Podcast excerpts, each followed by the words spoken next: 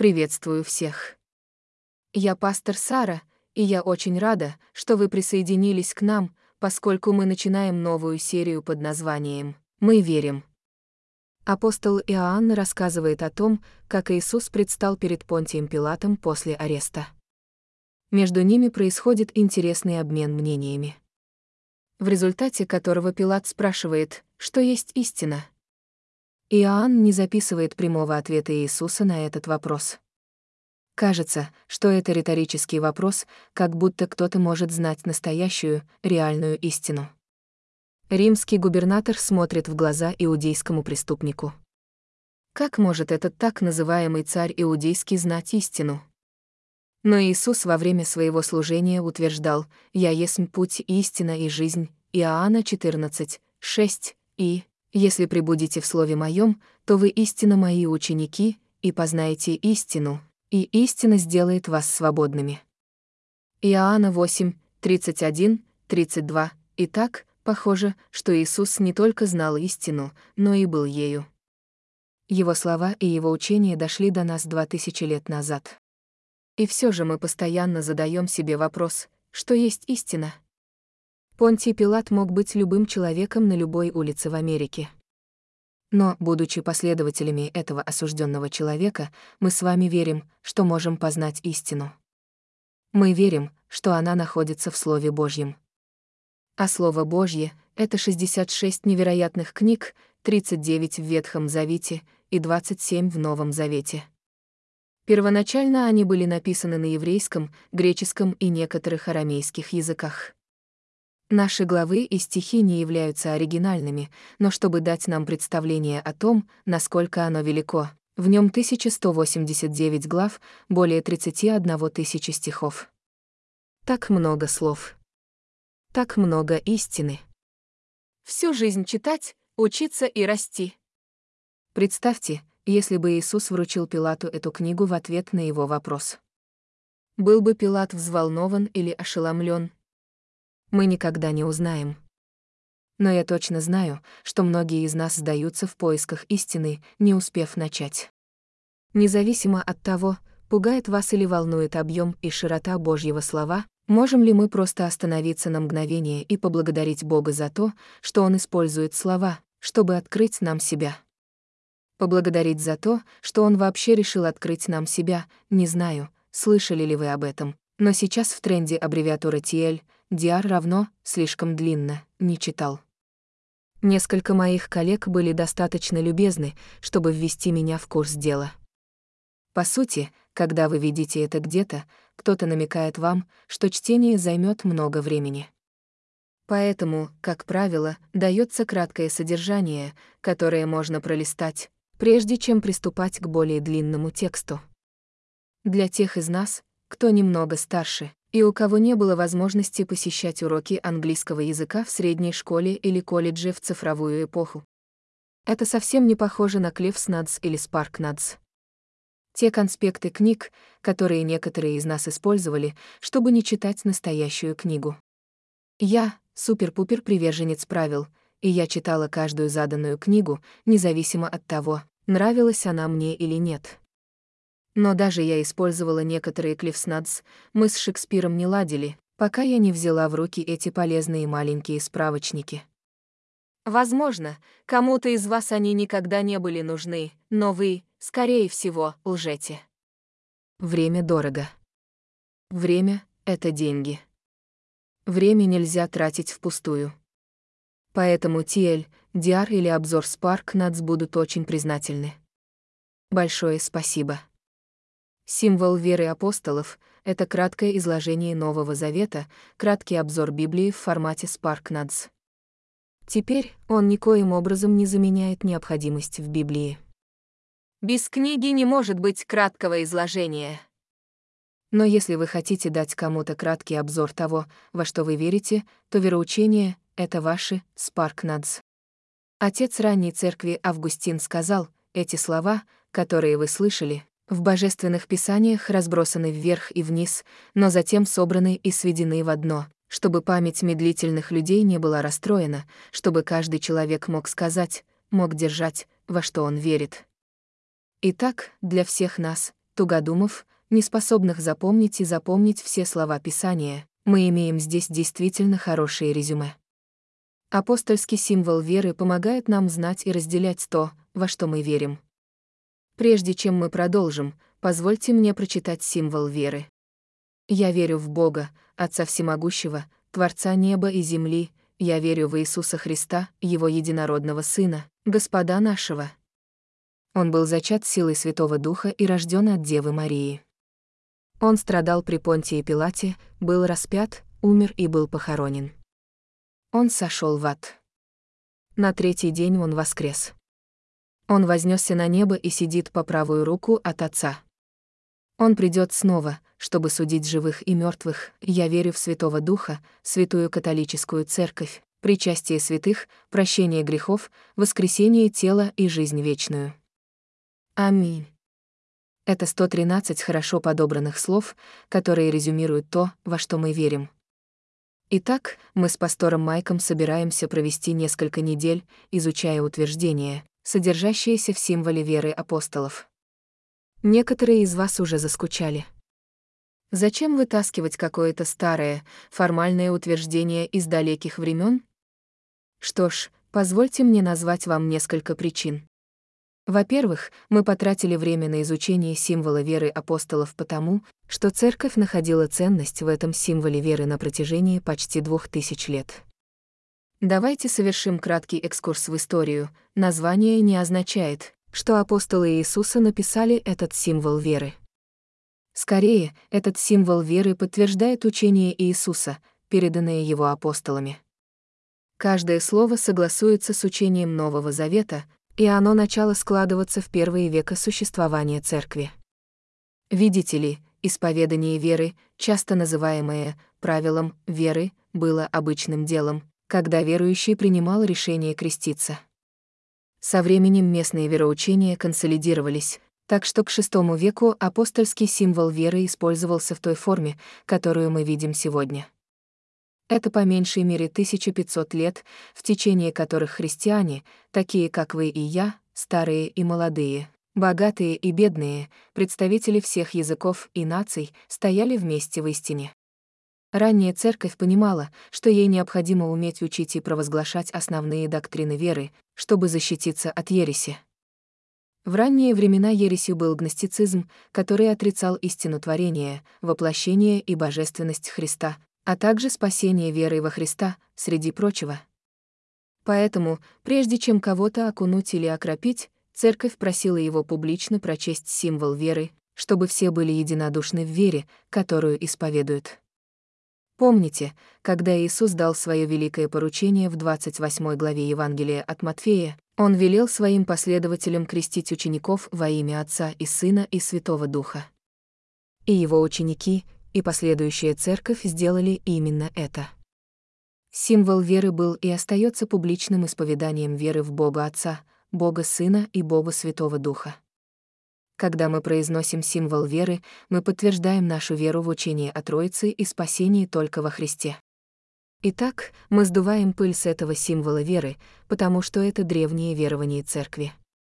Это первая причина а вторая — потому что современная церковь нуждается в ограждении. Мы думаем, что знаем, во что верим.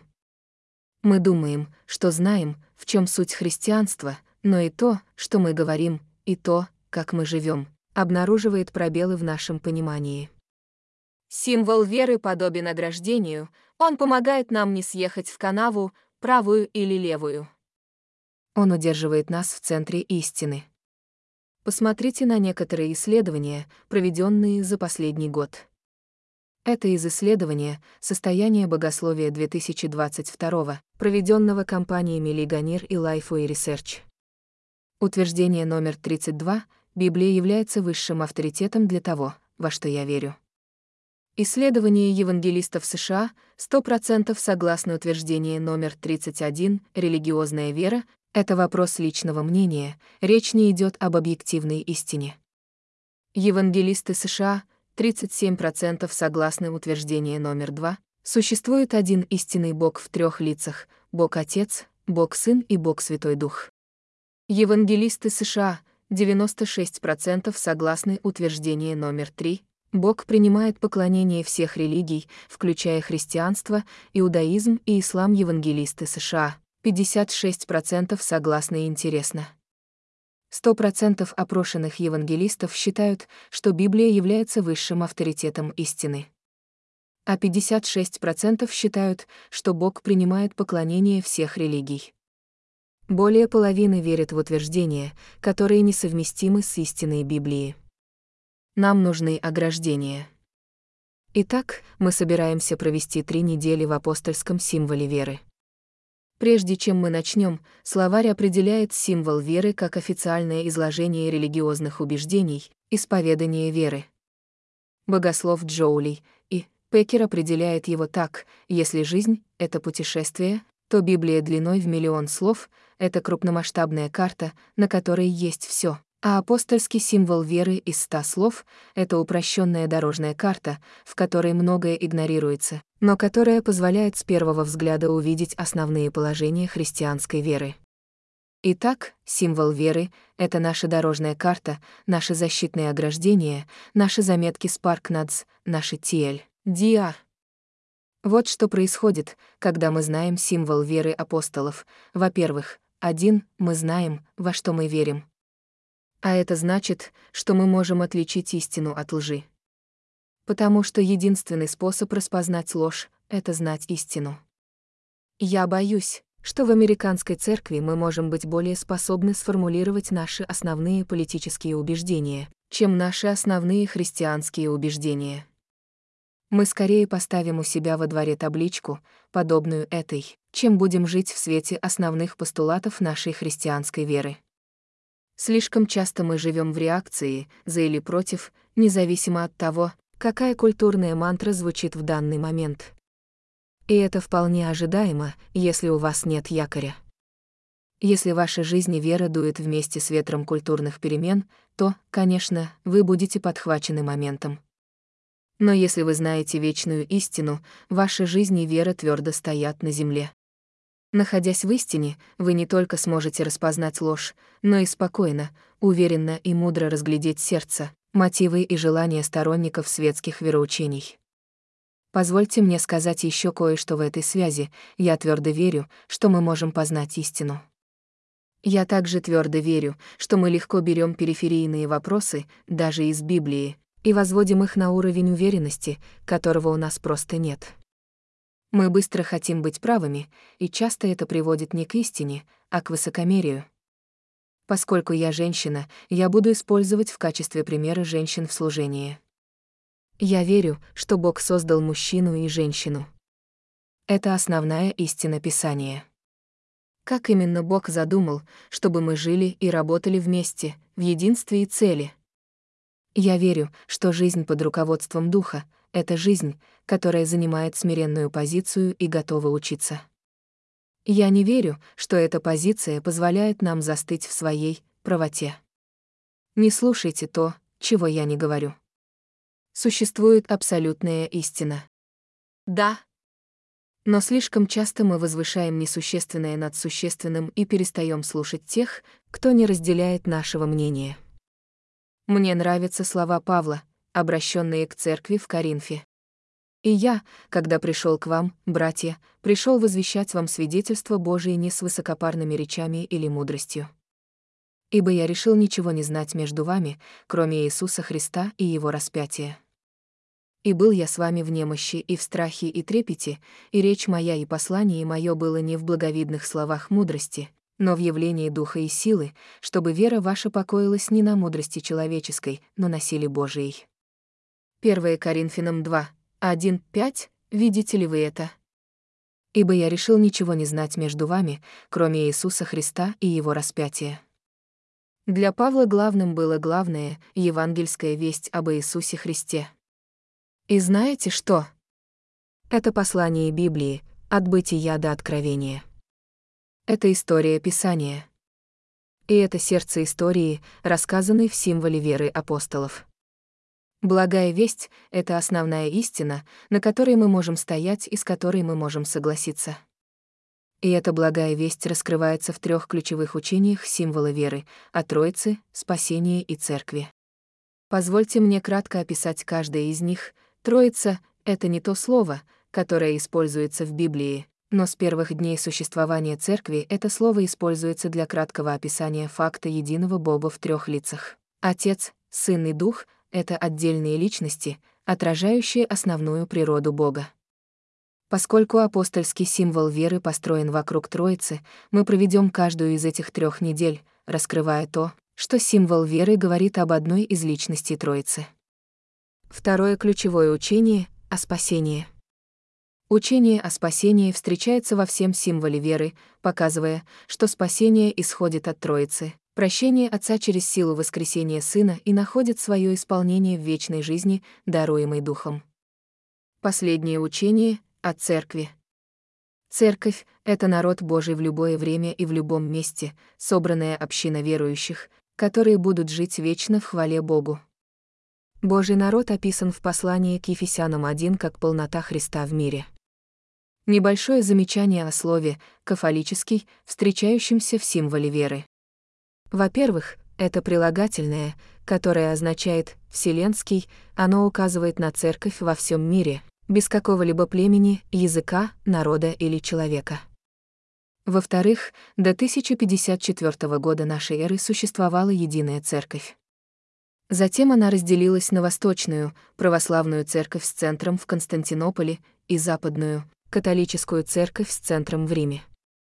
Затем, в 1500-х годах, церковь на Западе снова разделилась, когда Мартин Лютер и другие откололись, протестуя против некоторых практик католической церкви. После этой протестантской реформации все евангельские деноминации продолжают безоговорочно утверждать символ веры. Таким образом, вероучение — это узы, которые связывают всех нас. Все последователи Христа, начиная с ранней церкви и до наших дней, связаны общей верой. Церковь или традиция веры, не принимающая апостольский символ веры, не считается ортодоксальной и не рассматривается ни католической, ни протестантской, ни восточной православной церквями как христианская вера. Любой, кто не верит в Троицу, в то, что Отец, Сын и Дух полностью божественны, отличны друг от друга, но таинственно едины, не является христианином. И тот, кто не верит, что спасение обретается только во Христе, не является христианином. Любой, кто не согласен с символом веры во всей его полноте, не считается христианином. К ним относятся мормоны и свидетели Иеговы, а также множество других конфессий в мире. Итак, когда мы знаем символ веры апостолов, мы знаем, во что мы верим. Более того, мы можем поделиться тем, во что мы верим. Поставьте себя на место совершенно нового христианина, пришедшего креститься в первом веке нашей эры. Исповедовать веру в Иисуса Христа было не самым крутым занятием. Поэтому приход на публичное крещение означал, что вы уверены в том, во что верите. Это также означало, что вы готовы поделиться тем, почему вы крестились. А когда вы понимаете каждое из утверждений в символе веры апостолов, вы можете с уверенностью делиться, объяснять и отвечать на вопросы. Христианин, который не знает истины, не может поделиться истиной, верно? Пастор и писатель Алистер Макград говорит об этом так. Трудно объяснить христианство постороннему человеку, если вы сами не задумывались о нем. Христиане действительно верят в Бога, но мы верим в некоторые вполне определенные вещи о нем и о том, какое влияние эта вера должна оказывать на нас как на верующих. Апостольский символ веры идеальная отправная точка для этого жизненно важного процесса укрепления вашего понимания веры. Если вы уверены, что знаете, во что верите, это подготовит вас к тому, чтобы показать, во что вы верите, и в результате мы получим нашу большую идею, вы будете жить тем, во что верите.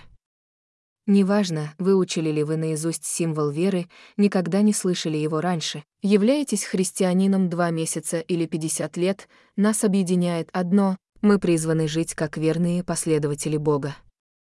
Для того, чтобы делать это хорошо, мы должны знать, во что мы верим. Сегодня мы начнем с самого начала. А. У. Тозер знаменито сказал, То, что приходит нам в голову, когда мы думаем о Боге, самое важное в нас. И именно с этого начинается символ веры, с первого лица Троицы. Во что мы верим? Я верю в Бога, Отца Всемогущего, Творца неба и земли. Давайте разделим это на части и рассмотрим все три части этого утверждения. Во-первых, я верю в Бога. Сделать это утверждение значит поверить, что равно вы можете познать Бога. Видите ли, существует некая прогрессия к вере в Бога. И в Псалтире, и в послании Павла к Римской церкви признается, что существует общее откровение о Боге, которое знают все люди во все времена, Римлянам 1, 20 ибо невидимые черты его, а именно, вечная сила его и божественная природа ясно видны от создания мира в сотворенных вещах. Поэтому они не имеют оправдания. Псалом 19, 1 «Небеса возвещают славу Божию, и небо над головой возвещает о творении рук его». Очевидно, что человек заполнил пробелы в знаниях.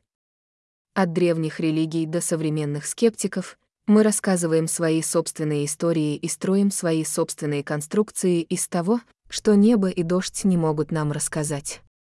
Но Бог не остановился только на этом общем откровении в творении. Ветхий Завет — это история особого Божьего откровения избранному народу. Народу, которому было поручено нести его историю в самой своей жизни, чтобы только благодаря тому, что он живет и дышит, другие народы познали Бога. Израильский народ не всегда хорошо справлялся с этой задачей. Но Бог не остановился на этом. Он послал своего Сына, Иисуса. Слово, ставшее плотью. Эммануил, Бог с нами. Иисус пришел, чтобы открыть Бога, сделать Его известным и явить Божью любовь через свою жизнь, смерть и воскресение. И Бог все еще не закончил, Иисус передал свою власть и поручил своим ученикам продолжать делать Бога известным. Чтобы они, исполнившись Божьего Духа, распространяли благую весть далеко и широко, чтобы все племена и языки и народы встали вместе и сказали «Я верю в Бога». Это так прекрасно изображено в Откровении, где язык народов снова и снова используется для описания тех, кто живет с Богом. И от Моисея до апостола Иоанна Дух Божий также вдохновлял и одаривал людей, чтобы они писали его слова. Все это общее и особое откровение означает, что если мы ищем его, то можем найти. Бог решил открыть себя нам. Он не прячется. Он недалеко. Он — самооткровенный Бог, через свое творение, через свое слово, через своего Сына, через своего Духа, через свой народ. Точка поэтому, когда мы говорим «я верю в Бога», это гораздо больше, чем вера в некую высшую силу, находящуюся где-то там. Это гораздо больше, чем вера во Вселенную. Это вера в Бога, который говорит «Я есмь», а затем открывает себя снова и снова, чтобы вы могли познать Его. Помните, вы будете жить тем, во что верите. Если вы верите, что Бога можно познать, то вы будете жить в близких отношениях с Ним, и вам не покажется странным рассказывать о Нем другим. Во что мы верим? Я верю в Бога, Отца Всемогущего, Творца неба и земли. Давайте посмотрим на среднюю часть этого утверждения. Отец Всемогущий. Называть Бога этим именем значит верить, что вы принадлежите к семье. В Троице мы видим отношения семьи, отца и сына. Вспомните, как Иисус молился «Авва», арамейское слово, означающее «отец». На протяжении всех четырех Евангелий, от Матфея, Марка, Луки и Иоанна, мы видим эти отношения сына и отца. Иисус любит отца, делает то, что угодно отцу, следует воле отца. И мы видим, что Бог Отец любит Сына и делает Сына великим. Из этой семейной любви Троицы исходит модель для человеческих семей. Ефесянам 3, 14, Отец, от которого происходит всякая семья на небе и на земле. Семья — это действительно хорошая идея Бога. И не просто биологическая семья, он запланировал нечто гораздо большее. В Божьей семье такие грешники, как вы и я, усыновлены как дети Отца по дару благодати, даруемому свободно и смиренно принимаемому верой в Сына. Апостол Иоанн писал, «Всем же, принявшим Его, верующим во имя Его, дал Он право быть чадами Божими» Иоанна 1, 12. А в Римлянам 8, 15 сказано, «Вы приняли духа усыновления, как сыны, которым взываем Авва». Отче. Вы принадлежите к величайшей семье, семье Божьей. И в этой истине заложен факт вашей идентичности. Идентичность и племя — вот что сейчас на слуху. Как последователи Христа, мы принадлежим к Его семье, Его племени. И если вы являетесь последователем Иисуса и задаетесь вопросом, как определить свою идентичность, вам нужно начать прямо здесь. С этой ключевой истины нашей веры — у тебя есть Отец. Он создал вас. Он любит тебя. Он для вас. Позвольте ему определить вашу личность. В такой короткой декларации веры важно каждое слово, поэтому мы не хотим упустить из виду, как описывается Отец. Всемогущий — важное прилагательное. Синоним, используемый в богословии, всемогущество. Оно описывает Божье всемогущество, высшую силу. Все, что он задумал, он делает. Когда Ев стоит перед Богом, он справедливо заявляет, «Я знаю, что ты можешь сделать все, и никто не может остановить тебя». Богослов Джоули и Пекер писал, «Истина о Божьем всемогуществе в творении, проведение и благодати является основой всего нашего доверия, мира и радости в Боге, а также залогом всех наших надежд на ответную молитву, нынешнюю защиту и окончательное спасение». Это значит, что ни судьба, ни звезды, ни слепой случай, ни глупость человека, ни злоба сатаны не управляют этим миром, вместо этого им управляет нравственно совершенный Бог, и никто не может свергнуть его или помешать его целям любви. Факт, что Бог, Отец, означает, что Он любит вас, заботится о вас. Факт того, что Бог всемогущ, означает, что ничто не сможет отделить вас от Его любви и заботы. Если у вас есть отец, как у меня, то вы понимаете это. Мой папа — самый лучший. Он за меня, он защищает меня, он никогда не перестает говорить мне о своей любви словами и поступками. У меня действительно замечательный отец. Но Бог-Отец, он самый великий защитник, самый сострадательный целитель и самый мудрый планировщик вашего будущего. И каждый раз, когда ты говоришь «я верю в Бога», Отца Всемогущего, ты напоминаешь себе, что ты принадлежишь к его семье. Ты — счастливый ребенок. И представьте себе, в его семье есть место еще для многих детей. Помните, вы будете жить тем, во что верите. Если вы верите, что Бог — ваш всемогущий Отец, то вы будете жить как его любимый ребенок, и вам не покажется странным рассказывать другим о своем удивительном отце. Во что мы верим? Я верю в Бога, Отца Всемогущего, Творца неба и земли. Давайте посмотрим на последнюю часть этого утверждения Творец неба и земли. Если Бог, ваш Отец, является Творцом всего, то вы являетесь частью истории. Автор послания к евреям помогает нам в этом, верою разумеем, что Вселенная сотворена Словом Божиим, так что видимое произошло не от видимых вещей. Евреям 11, 3, Бытие 1 и 2 — это, конечно же, поэтическое описание Божьего сотворения мира. По вдохновению Духа Моисей написал эти прекрасные главы, чтобы израильтяне, бывшие рабами, окруженные многочисленными богами и богинями египтян, познали творческую силу Яхве, великого Яесмь, Творца неба и земли. И снова Джоулей.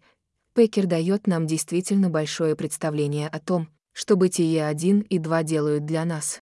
Послание этих двух глав таково «Ты видел море, небо, солнце, луну и звезды. Вы наблюдали за птицами и рыбами. Вы наблюдали ландшафт, растительность, животных, насекомых, все большие и маленькие вещи вместе. Вы удивлялись удивительной сложности человеческих существ со всеми их способностями и умениями, а также глубоким чувством очарования, влечения и привязанности, которые мужчины и женщины вызывают друг у друга.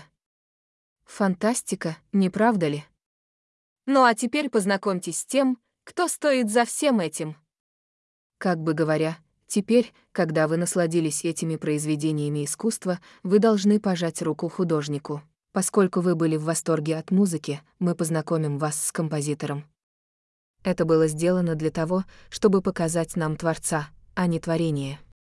Итак, если Бытие 1 и 2 учат нас смотреть на все вещи с точки зрения того, что они открывают нам о Творце неба и земли, то Бытие 3, грех и грехопадение, 11, Вавилонская башня, и далее показывают нам, что грешное человечество всегда будет пытаться сочинить свою собственную песню, узурпировать позицию Бога и написать свою собственную историю. Но только тот, кто начал эту историю, знает, как она написана, и знает, чем она закончится. Павел писал церкви в Риме, ибо что можно знать о Боге, ясно для них, потому что Бог явил им это. Ибо невидимые свойства Его, а именно, вечная сила Его и божественная природа от создания мира, ясно видны в сотворенных вещах. Поэтому они не оправдываются. Ибо, хотя и знали Бога, но не чтили Его как Бога и не благодарили, но помыслами своими омрачились, и сердце их помрачились. Именуя себя мудрыми, сделались глупцами и променяли славу бессмертного Бога на образы, похожие на смертных людей, на птиц, зверей и гадов. Потому предал их Бог в похотях сердец их нечистоте, бесчестию тела их между собою, за то, что они истину о Боге променяли на ложь и поклонялись и служили твари, а не Творцу, который благословен вовеки. Аминь. Римлянам 1, 19 по 25, Бог, Отец Всемогущий, является Творцом. Мы сотворены. Мы созданы по Его образу и подобию, а не Он по-нашему. Он совершенен, а мы глубоко несовершенны с его всезнающей, всевидящей, всемогущей перспективы, которая охватывает все времена, он знает все, что хорошо и лучше всего. Наше видение так мало и узко. Весь мир принадлежит ему. Мы — временные жители и распорядители, а не владельцы. Он вечен, ему принадлежит прошлое, настоящее и будущее. Мы так малы, всего лишь пятнышко в космосе, крошечная вспышка во времени. Правда в том, что короткая история вашей жизни — это часть гораздо большей истории, написанной Богом, Отцом Всемогущим, Творцом неба и земли. Независимо от того, что вы сделали в своей жизни, лучше всего позволить ему писать вашу историю с сегодняшнего дня. Он — величайший автор. Помните, вы будете жить тем, во что верите. Если вы верите, что Бог — Творец всего, то вы будете жить, зная, что каждый день вашей жизни — это часть его истории, и вы не будете чувствовать себя так странно, рассказывая другим историю о Боге. Во что мы верим? Я верю в Бога, Отца Всемогущего, Творца неба и земли. Одно короткое резюме, и в нем заключена основополагающая истина для нашей жизни — ты можешь познать Бога. Вы принадлежите к семье. Вы — часть истории. Я хотел бы, чтобы все было так просто, чтобы мы просто покоились в этих истинах. Но с самого бытия три лжец распространяет ложь. Цель сатаны — лгать вам и мне обо всем, он лжет о Боге, лжет об Иисусе, лжет о Церкви, лжет о силе Духа. Иоанн говорит нам, что он лжец и отец лжи. Послушайте, единственный, золотой век Божьего народа был в Бытие 1, 2. Начиная с Бытия 3, Божьи люди должны были намеренно говорить себе правду, иначе они попадали в еще большую ложь сатаны. Правда в том, что вы можете познать Бога. Вы принадлежите к семье. Вы — часть истории. Сатана хочет вывести вас из равновесия, подорвать вашу уверенность в этих основополагающих истинах. И сатана часто подходит к истине с чем-то смежным с истиной. Поскольку мы созданы для того, чтобы познать Бога, принадлежать к семье и прожить свою жизнь как часть большой истории, сатана будет искушать нас удовлетворить эти желания ложными способами. В наше время и в нашем месте рассмотрим эти современные культурные кредо, я загуглила «В этом доме мы верим», И нашел много знаков, вот несколько, я не знаю, что именно означает последний из них, но все они имеют в своей основе стремление к истине и более великой истории, чем та, которую сейчас рассказывает наша культура. Все эти признаки сводятся к следующему. Каждый человек хочет знать и быть известным. Любить и быть любимым. Найти доброту и уважение. И ответ на все эти желания всегда можно найти в Боге, Отце, Сыне и Духе. Там, где сатана сеет семена сомнения и раздора, ненависти и насилия, символ веры напоминает нам, что Бог создал вас, Он знает вас и приглашает вас познать Его. Символ веры напоминает нам, что вы не одиноки, Бог привлек вас в свою семью, и ваша личность обретается в Отце. Символ веры напоминает нам, что Бог всемогущий контролирует ситуацию, ваша жизнь имеет значимую историю. И ваша история, история Божьей семьи, это величайшая история из когда-либо рассказанных. Это единственная история с гарантированным счастливым концом, как мы узнаем в следующие две недели. Итак, Церковь, в этом Доме Божьем мы верим в Бога, Отца Всемогущего, Творца неба и земли. Я призываю вас прочитать и обдумать это предложение на этой неделе, потому что вы живете тем, во что верите. От того, насколько вы верите в эти слова истины, будет зависеть, насколько хорошо и намеренно вы будете жить. Ваша семья. Ваши соседи. Ваши товарищи по команде. Ваши одноклассники. Ваши коллеги. Сама ваша жизнь открывает им Бога. Когда вы живете так, как верите, они увидят действительно доброго отца, беспорядочную, но единую семью и большую и лучшую историю. Они увидят Бога, Отца Всемогущего, Творца неба и земли. И вы можете пригласить их узнать Его. Два простых следующих шога на этой неделе. Первый примите участие в этой короткой серии. Еще две недели посвящены Иисусу и Святому Духу. Присоединяйтесь к нам на обе недели. Второй посетите сайт hoisgrace.com read там вы найдете наш ежедневный план чтения в формате PDF или ссылку на наши планы в YouVersion. Если в YouVersion вы указали Grace как «Моя церковь», эти планы будут появляться каждую неделю. Позвольте мне завершить наше время словами Иисуса в Евангелии от Иоанна 8. «Если прибудете в Слове Моем, то вы истинно мои ученики, и познаете истину, и истина сделает вас свободными. Живите в его истине, друзья мои. Если прибудете в Слове Моем, то вы истинно мои ученики, и познаете истину, и истина сделает вас свободными. Как и символ веры апостолов, причастие является древним. Обе эти древние практики помогают нам оглянуться назад, прочно укорениться в настоящем и поднять глаза, чтобы встретиться со всем нашим завтрашним днем. Истина древняя, Христос страдал и умер. Истина настоящая, Его прощение даровано всем, кто верит. Истина вечна, вы навсегда свободны от греха и смерти, давайте вместе поучаствуем в этом моменте, помня, что миллионы верующих до нас, начиная с ближайших учеников Иисуса, собирались за этим столом.